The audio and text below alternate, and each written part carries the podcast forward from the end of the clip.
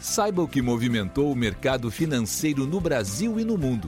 Você está ouvindo o Análise do Dia, um podcast original do Cicred. Olá, pessoal. Muito obrigado por acompanhar o podcast do Cicred. Aqui quem fala é Arthur Ongarato, da equipe de análise econômica, e vamos comentar os principais fatores que movimentaram o mercado aqui no Brasil e no mundo. Na Europa, as bolsas fecharam o dia sem sinal único, com dados fracos da zona do euro e da China, maior parceiro comercial do bloco, o que levanta preocupações sobre a recuperação econômica das regiões. De acordo com a Destatis, agência oficial de estatísticas da Alemanha, a produção industrial do país caiu 1,4% em setembro, ante agosto, queda muito maior do que a de 0,3% projetada por analistas. Já o índice de preços ao produtor, PPI, na sigla em inglês, da zona do euro, caiu 12,4% em setembro deste ano, na comparação com setembro de 2022, em uma aceleração da queda em relação a agosto, que registrou baixa de 11,5% em relação ao mesmo mês do ano passado.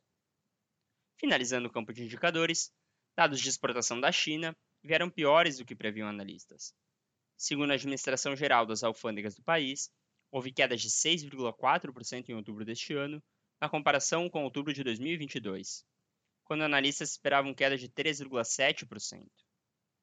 No noticiário europeu, o vice-presidente do Banco Central Europeu, BCE, Luiz de Guindos, projetou hoje que a economia da zona do euro provavelmente sofrerá uma pequena contração ou, na melhor das hipóteses, ficará estagnada no quarto trimestre.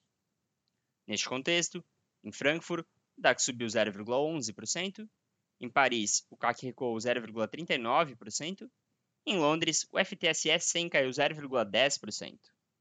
Em Lisboa, o PSI 20 recuou 2,54% após renúncia do primeiro-ministro, Antônio Costa, suspeito em um caso de corrupção. Nos Estados Unidos, os destaques do dia foram falas de dirigentes do Federal Reserve, Fed, Banco Central Americano, que apesar de não descartarem mais aperto, a depender da trajetória da inflação, mantiveram a percepção do mercado de que não deve haver mais altas nos juros. De acordo com o monitoramento do CME Group, a probabilidade de uma nova alta na próxima reunião do Fed, em dezembro, é de apenas 9,8%. Para o final de janeiro, a probabilidade de os juros estarem acima do patamar atual é de 15,4%, recuando para 11,2% em março. A partir da reunião de maio do ano que vem, há 55,8% de probabilidade de os juros estarem em patamar menor do que o atual. O presidente da distrital do Fed de Chicago, Austin Goolsbee, demonstrou otimismo com o combate à inflação e afirmou que o ciclo de aperto será encerrado quando a inflação estiver em queda sustentada. Janil Kaskari, da distrital de Minneapolis, reforçou que o Fed reagirá aos indicadores, rejeitando a hipótese de alterar a meta de 2% antes de alcançá-la e não descartando a possibilidade de mais aperto na política monetária. Entre as falas de outros diretores, Laurie Logan, da Distrital de Dallas, destacou a estabilização no mercado de trabalho, Christopher Waller destacou a perda de fôlego no mercado de trabalho, e Michelle Bowman disse que ainda está disposta a apoiar nova alta nos juros adiante, caso o progresso nos preços seja interrompido.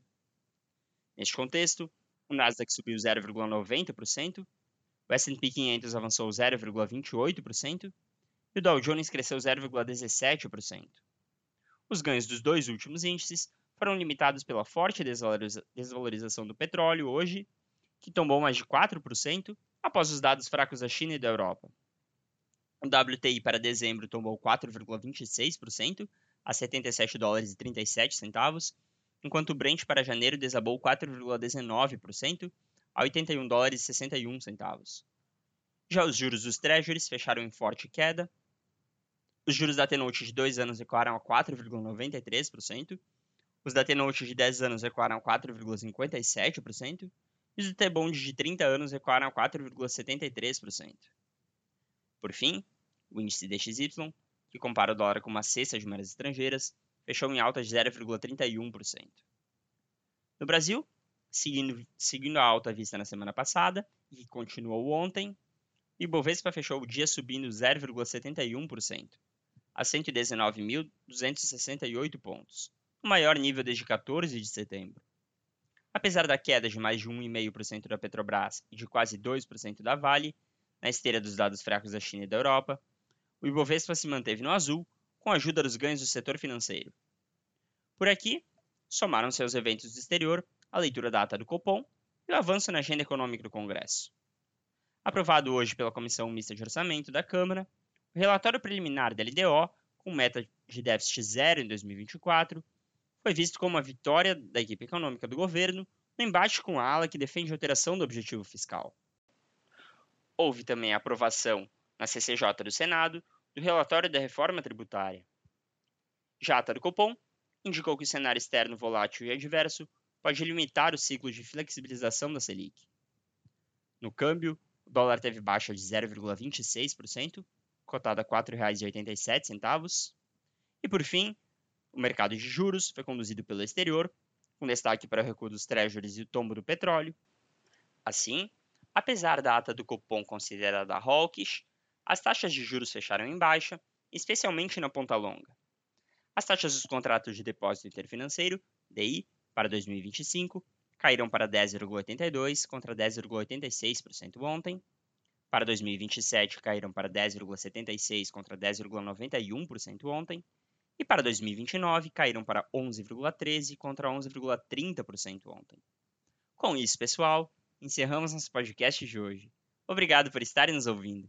Esperamos vocês amanhã. Você ouviu o Análise do Dia, um podcast original do Cicred. Até a próxima!